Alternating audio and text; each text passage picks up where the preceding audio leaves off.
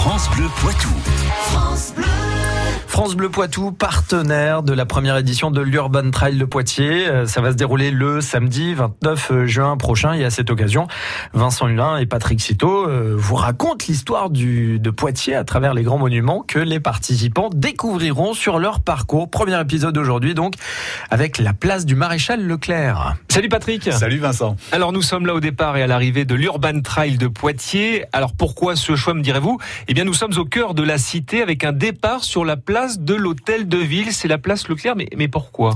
Eh bien, elle porte ce nom depuis 1948. À l'invitation du conseil municipal, c'est le général de Gaulle en personne qui vient à Poitiers pour dévoiler la plaque du nouveau nom de la place en l'honneur du général Leclerc. Elle prend le nom de maréchal Leclerc quelques années plus tard.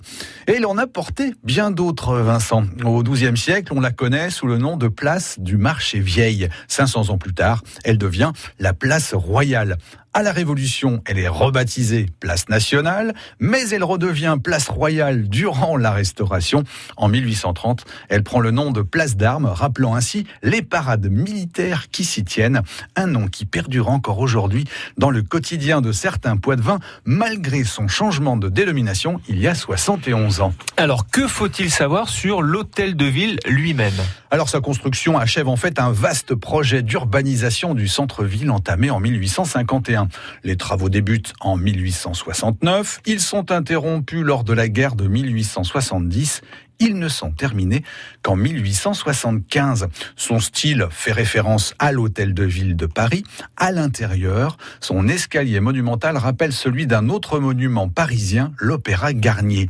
À noter également les deux grandes toiles de Pierre Puvis de Chavannes qui sont exposées. Le bâtiment a également abrité le musée municipal des Beaux-Arts jusqu'en 1974. Alors puisqu'on parle de 1974, il y a une visite particulière qui va marquer la vie de l'édifice cette année-là. Et il s'agit de la visite officielle du président de la République, Georges Pompidou, en janvier 1974. Près de 5000 personnes sont massées devant l'hôtel de ville pour assister à cet événement. Il est près de midi quand Georges Pompidou prend la parole pour prononcer son discours. Mais l'état de santé du président marque également la journée. Pompidou fait en effet un malaise, atteint de maladies infectieuses. Le président paraît ainsi affaibli. Sa visite officielle à Poitiers restera une de ces dernières. Il décède finalement en avril 1974. Donc voilà la première chronique sur l'hôtel de ville. Demain rendez-vous Au Palais des Comptes. C'est bien noté. Merci Vincent Hulin et Patrick Citeau. France Bleu Poitou.